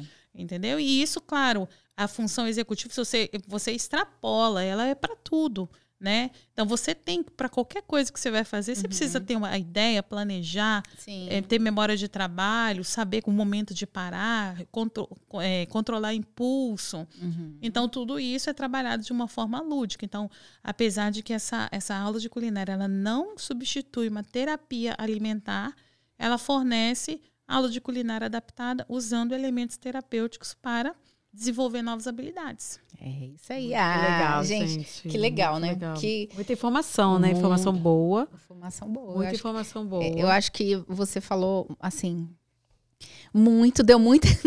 É muita coisa, né? Não, tipo assim, você falou bastante coisas interessantes e que acho que vai atiçar ainda mais o povo de querer as Sim. aulas. Tipo assim, Ah, quem, é. quem que vai ser o próximo, É, né? mas Da ficou, próxima muito, mas turma. ficou muito claro, assim, de que É. a necessidade de ter esse grupo mesmo é, contado de pessoas por conta de toda a demanda e da necessidade Isso. deles. E, e pelo nível de atenção que a gente precisa dispensar para essas crianças, eu não consigo vislumbrar ter turmas maiores, Sim. né? No caso, teria que ser É. outras turmas. Então, a gente está colocando diante de Deus esse projeto e, e pedindo a Deus que envie parceiros, pessoas que estejam, que tenham interesse de associar a sua marca a esse projeto, para que a gente possa receber mais crianças e, e fazer esse projeto crescer dentro da nossa comunidade. É, inicialmente está sendo oferecido É. mesmo para a nossa comunidade, né? E, mas eu- já fui, eu fui convidada recentemente para participar de um, um programa de uma TV de Tilbury, pra, que, que é, é focada apenas em famílias com necessidades especiais, que buscam recursos. Então, eu vou fazer toda essa aula em inglês. Que essa legal. Muito É, legal. Uma aula curta, né? Mais Em vídeo. adaptada. Em Uhum. vídeo. Que vai ser divulgado na- nessa, nessa, nesse canal de, de Tilbury. Mas, e no YouTube também. Ai, que legal. Então, vai ser uma experiência, uma experiência nova Uhum. também, né? É. Vou, ver, vou ver quanto tempo vou ter para adaptar essa aula é, em inglês para essa outra população. Você tem canal no YouTube? Não tenho, Não não. tem ainda. Não. muita coisa, É né? muita demanda, é muita É, demanda. Mas pensa- esse, esse programa já, é- já é uma coisa boa, né? Sim. Você ter um, Nossa. um- um tempo ali, que seja de uma ou 30 minutos, para poder passar. Vai mostrar. Fazer semanal? Não, não, eu fui, eu fui chamada para fazer essa demonstração, Aham. né? Imagino que seja uma vez só. Ah, e seria pra, legal se né, fosse pra mais. buscar, para buscar recursos. A gente não sei tem como uma é cozinha aqui, né? Se ela quiser vir É. cozinhar, mostrar. Pois é. Então, a gente tem assim, uma cozinha. são coisas que. Essas receitas que a gente faz no, no Uhum. Adapt and Aham. Taste são receitas pré-prontas, são receitas principalmente de confeitaria, porque a gente não tem uma cozinha dentro do projeto. Uhum. Então, o objetivo no futuro é que a gente faça faça mesmo uma cozinha, tenha uma cozinha é, e consiga atender mais pessoas e fazer mais receitas. Uhum. Mas, por enquanto, por ser um projeto experimental, a gente quer controlar o máximo possível as variáveis, né? É. Então, a gente quer controlar o ambiente, a gente quer dar um número, ter um número restrito de, de ingredientes ou de passos Aham. utilizados na Isso. receita. Não Fica vão ser simples. receitas É. complexas. É, vai não ficar muita Isso, coisa. e porque a gente quer testar o método primeiro, né? Saber se o método está correto, se o método está dando certo, Uhum. se se está criando o impacto que a gente precisa Uhum. nessas crianças. Mas assim, eu sonho com esse projeto 24 horas por dia. Eu, eu, eu visualizo, parece que eu consigo fechar meu olho e olhar para frente. Seu coração tá ali, né? tá ali. Eu já falei, gente, eu vou largar meu emprego Seu coração tá aí, e né? vou ficar Vai só fazer dessa, com Vou isso. parar com, essa, com esse negócio de pesquisa em câncer, que, claro, né? Meu, meu trabalho Aham. em si ele tem muita importância. Mas... Mas, você fez especializações também para você estudou, tipo, falando acadêmico, para para para TE? Não, sou- meu estudo individual. Uhum. Não, não sou graduada em nada de TEA. Então, Mas você meu- pensa ou não? Ah, eu não sei, porque é aquela coisa, né? Por muito, vários momentos da minha vida eu pensei, será que eu é, revalido meu diploma aqui e vou começar uma residência de pediatria para depois fazer Uhum. neuropediatria e trabalhar com crianças TEA? Mas eu penso assim, gente, o autismo já está na minha vida, É, eu quero fazer outra verdade. coisa. A gente recebeu um neuropediatra aqui falando sobre É. isso. E, na Eles estavam- verdade- eles estavam aqui o casal. E na verdade, eu amo a minha especialização. Uhum. Eu amo ser Uhum. patologista. Eu amo ser patologista. Então, é, é, um, é um pouco difícil para mim. Eu gosto de estudar sobre TEA. Eu gosto Seu coração de... tá dividido, né? É, eu gosto de estudar sobre TEA, eu gosto de usar os recursos que eu, que eu é, o conhecimento que eu tenho para ajudar outras famílias, para ajudar meus, meu filho. Mas eu amo ser patologista, gente. Eu amo demais. Uhum. É. Então, eu, quando eu fecho meus olhos assim, eu, eu penso nesse projeto, eu penso, eu visualizo ele no futuro. E, e vamos ver. A gente está dando o nosso melhor. E eu mando mensagem no grupo, falo coisa, vamos, né, vamos estudar, vamos. Então, eu sou esse tipo. E de vez em Uhum. quando eu fico um tempo sem falar nada, porque eu tenho as minhas demandas do trabalho, que eu não posso. Tenho que focar em tudo ali que eu tenho que fazer, É. que meu trabalho é um trabalho muito complexo. Mas eu vou tendo as ideias e vou anotando tudo no meu celular. E depois eu começo a disparar esse monte de ideia. Eu vou escrevendo, escrevo projeto, mando para um, mando para outro, mando e-mail. Mas esse ano vai ser um ano muito, é, é, muito especial. A gente já tem aí, eu já estou programando aqui como que toda, todas essas, esses, essas receitas, essas dinâmicas que a gente vai fazer vão finalizar durante o, no final do ano. Então, vai finalizar Uhum. com uma salada de frutas. Uhum. E a gente vai fazer uma graduação para essas crianças. Então vai E vocês ser vão dezembro. tipo um gráfico também, né? Como E- que tá. Porque pelo que eu- é aquele outro. é, essa ficha aqui essa ficha que você colocou de acompanhamento, né? Depois dá pra você fazer, medir o que, o que tá. Isso. avançando, o que que não tantos tá, o que que tá- e Isso, é porque a isso. aba é isso, né? A Uhum. aba, ela é medir, computar, ver o que que tá bom, o que que não tá bom, o que que precisa melhorar. Uhum. E no final do ano, a gente vai ter essa graduação que eu já tô sonhando, já tô sonhando, assim, com o olho fechado. Quero vídeos. Eu quero, eu já tô sonhando um tapete vermelho. Eu já falei para algumas pessoas, olha, vocês não estão entendendo. Eu já avisei para os pais, né? O dia, eu falei, gente, tira esse momento para estarem Aham. presentes, É. porque vai ser parents on. Então, eu quero que as famílias tenham essa experiência de participar da aula culin- culinária com o da experiência culinária. Eu nem falo aula culinária. Com Experiência certificadinho, culinária com tudo, com com entrega de filho, isso. que você não, bonitinho. entre- não vai ser um canudo, vai ser uma colher de pau. Já tô Ah, pensando tudo com o nome da legal. criança. Eu já tô vendo, visualizando um tapete vermelho, as crianças falando. Porque se você parar para pensar, infelizmente, a gente não sabe se essa criança vai ter. Eu fui até emocionada. Uhum. Se essa criança vai ter uma graduação na vida. Tá? Às vezes, a única graduação que ela vai ter, uma cerimônia É. de graduação que ela vai conseguir participar, é essa. É. Então eu verdade. quero proporcionar para eles, mas eu falei, não vou chorar. eu quero proporcionar para eles a experiência de, Sim. de entrar num tapete vermelho e saberem que aquilo ali é para eles, entendeu? Eles Eu pertencem, né? chamar o nome, Sim. né, ouvir o nome, tá chamando meu nome. Sou eu que vou entrar com os meus pais Uhum. e vou chegar e falar assim: você finalizou esse curso, você se graduou. Então, é isso, eu quero que- fornecer a experiência completa, do começo ao fim. Muito Porque a lindo. gente não sabe é, quais as oportunidades que a gente sempre espera pelo melhor, a gente espera o melhor. Que eles sejam graduados, que talvez uhum. no futuro alguns uhum. sejam, sejam até profissionais com Sim. isso, não sei. É. Mas que eles tenham a experiência de um dia ouvir o nome ser chamado, passar por um tapete vermelho e receber uma graduação. Ah, é, é o que a gente legal. espera. E, e assim, é, eu, eu fiquei viajando agora também. É, eu fico feliz assim de ver de ver essa, essas iniciativas, sabe? Porque a gente sabe, a gente sabe que a gente está em avançado muito, né? Mas que há muito que fazer ainda. Sim. É claro que quem está aqui nos Estados Unidos tem um pouquinho mais, está um pouquinho mais à frente que do Brasil. Mas eu tenho visto conversado, a gente também fez uma, uma live, né, com profissionais ali do Brasil. É um assunto que me interessa uhum. muito, eu uhum. sempre falo. Não, não fiz especialização, não, uhum. não, não fui a fundo, mas é um assunto que eu sou curiosa, eu me, uhum. eu me é, interesso, né, por, por, por saber. E a gente sabe que tem algum, alguns avanços também no Brasil, mas é, é com é limitado, aqui né? ainda é um pouco é muito limitado. limitado. Não é de graça. Isso. Eu... E ver essa, é essas é iniciativas, ver esses, essas ideias acontecendo, né?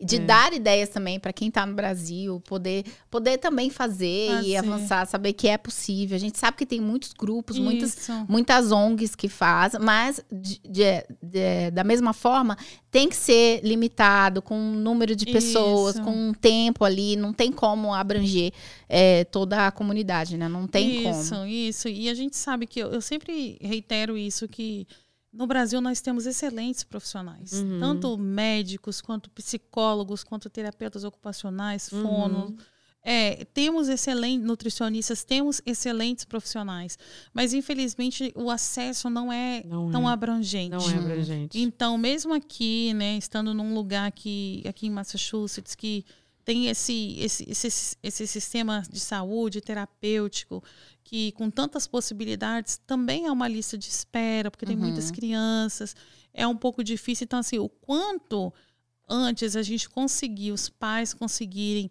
se capacitar e aplicar algumas dessas estratégias em casa, melhor para a criança. Melhor, é. Porque aí você já cria uma consistência, uma rotina. E todas essas estratégias que eu falei com vocês são apenas adaptações. Então, assim, você não precisa sair muito da sua rota para fazer.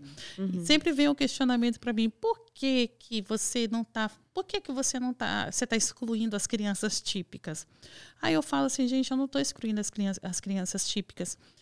Obviamente que esse programa, um programa como esse, seria benéfico para qualquer criança, porque todas as crianças uhum. precisam desenvolver uhum, essas habilidades, né? precisam desenvolver habilidades de vida diária. No entanto, para as crianças as crianças típicas, elas vão aprendendo com o tempo, de forma natural. E se elas tivessem oportunidade de fazer uma aula de culinária agora, uma aula de habilidades sociais, seria um algo a mais Sim. dentro do, do, é do, do, repertório que elas têm. E é mais acessível, no, né? Isso, mais para as crianças. Então, enquanto para as crianças típicas seria um algo a mais, para as crianças atípicas é algo necessário, necessário. ser ensinado, porque elas não vão aprender de outra forma. E de outra maneira, se você colocar, por exemplo, colocar no Google agora, aula de culinária para crianças perto de mim, você vai achar um monte uhum. de possibilidade. Uhum. Mas eu garanto para você que quando você ligar e você falar, meu filho é autista, a porta se fecha automaticamente. É, é. Então, embora seja um tipo de, de aula que é benéfico para todas as crianças, é, o fato de você ter uma criança atípica te limita, te tira todas as possibilidades. Eu já passei por isso N vezes. É. A partir do momento que você abre o diagnóstico, você automaticamente perde a chance. Sim. Então eu falo para as mães, esse é o projeto, esse é o projeto em que uma criança autista é prioridade. Então ela vai ser atendida. O projeto é para ela, é não elas, é para uma criança típica, é, é para uma criança é atípica. Atípica. Muito legal. Ah, eu tô... Quanto legal. tempo a gente tem? Ah, a gente já terminando? Já, já. Tem alguma coisa que ah, você gostaria de falar e que você não falou? que você lembra agora? Eu só que você agradecer. queira falar algo que você Eu queira... só queria agradecer mesmo a todas as pessoas que compraram essa ideia comigo. Como eu falei, uh, eu só consegui desenvolver esse projeto porque já existia antes um Ministério de Inclusão sólido que fazia esse trabalho de inclusão para crianças atípicas. É, e porque estava dentro de uma igreja que abraçava a causa. Então, é, como o pessoal fala, né, o Ministério de, de Inclusão andou para que eu pudesse correr.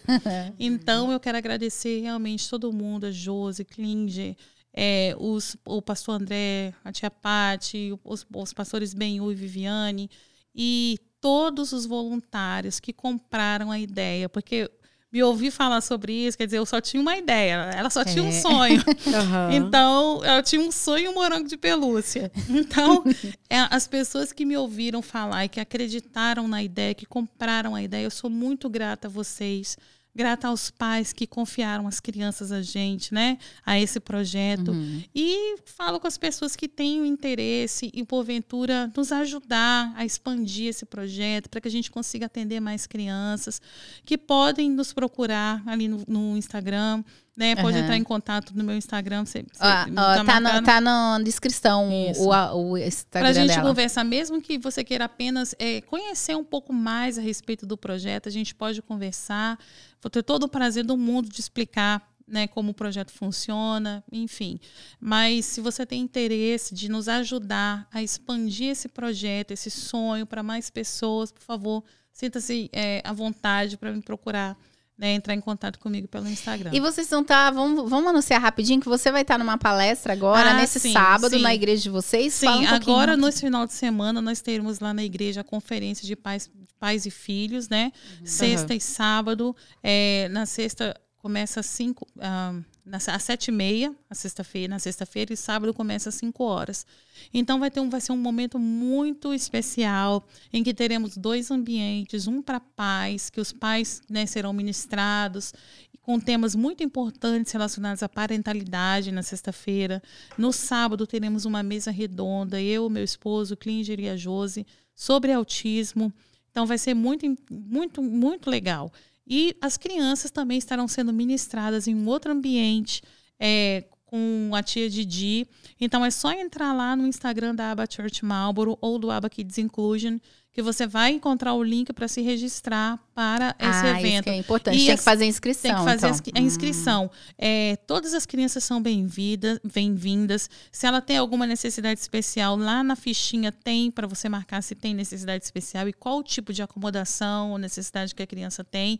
E a gente vai estar tá muito feliz de receber essas crianças. Outra coisa, tem que fazer a inscrição porque é um número limitado, não é porque tem que pagar, né? Não, não Viu, paga. gente? Não, não tem tá. que pagar. É, é, é mais, é, a inscrição é mais para a gente se preparar preparar para receber essas uhum. crianças, porque como tudo relacionado, por exemplo, à inclusão, a gente precisa estar tá bem um, preparado. É, então, é a gente precisa saber quantos voluntários vão ser necessários, porque a gente quer que as crianças estejam num ambiente confortável. Porque no, no, o, o slogan da igreja é uma casa para todos. Então, o que a gente quer é que todos se sintam uhum. confortáveis uhum. lá. Uhum. Gente, não percam, tá? Quem sabe a abelhinha Keila que não vai lá zumbi também um pouquinho, dar uma ah, olhadinha. excelente. a mosquinha lá para dar uma olhadinha. E eu posso só falar de um, um outro evento no mês pode, que vem? Pode. Que vai ser o Imersão Inclusion, que a gente vai falar, vai ser um dia falando sobre temas muito relevantes sobre inclusão. Legal. Eu vou palestrar a Josi, vão vir outras pessoas para falar sobre essa transição né, da, da vida de, pra, uhum. de adolescência. Que Vai legal. vir o pessoal da Federação para Crianças com Necessidades Especiais aqui em Massachusetts. Então vai ser assim muito interessante também. Só procurar informações. Vai precisar de inscrição também? Precisa Pode ir equipe, tipo, também. departamento de equipe da infantil equipe, de outras esse igrejas. É o objetivo. Uhum. Esse é o objetivo. Vai todo mundo, Gente, porque vai ser legal. informação de muita qualidade. Vai cair no sábado? Vai ser num sábado sábado. Ah, beleza. Só para eu pensar aqui como é que a gente vai fazer com a nossa equipe. Procura lá, vai ser um sábado, vai ser um, vai ser um dia muito, vai ser muito legal. A gente fez essa essa essa é, mesma imersão ano passado, foi muito interessante. Eu participei de uma uma vez, mas eu não sei São se foi não. Não, não foi ano passado. É um só, é um, eu participei é um sábado do ano retrasado. Isso, então assim, tem muita informação de qualidade, informação importante não apenas para a igreja, mas para você como sociedade mesmo, se preparar para ser uhum. inclusivo. É, verdade, é isso aí. É verdade. Gente, a gente vai agradecendo já aqui com, nossa, dava um tempãozão né, é. Muito obrigada, viu? Muito obrigada informação. mesmo por você estar tá aqui. Provavelmente depois, quando der um ano de projeto, você vai voltar aqui para poder falar uhum. das métricas, tudo que, um update, que, como é que foi, como é que não foi. A gente quer muito saber mesmo, de, de verdade. Muito obrigada. Para saber como é que foi, como é que que tudo Nossa, um ano depois depois. Um o ano que que depois, tudo certo. E a gente Isso. chama mesmo, né, Regiane? Chama. Quando passa, a gente É. chama mesmo. Então a gente quer que você retorne depois de um ano para poder dizer como é que como é que caminhou, como é que as coisas. E eu tenho certeza que vai ser coisa boa. Ah, eu tô bem. É. A Obrigada, pessoal. cima. obrigada, pessoal, que assistiu até agora. Tem alguma coisa pra falar, Regiane? Nada. Só dá um Segue tchau. a gente aí. Segue, a Segue. gente. Beijo, gente. Até o próximo. Obrigada.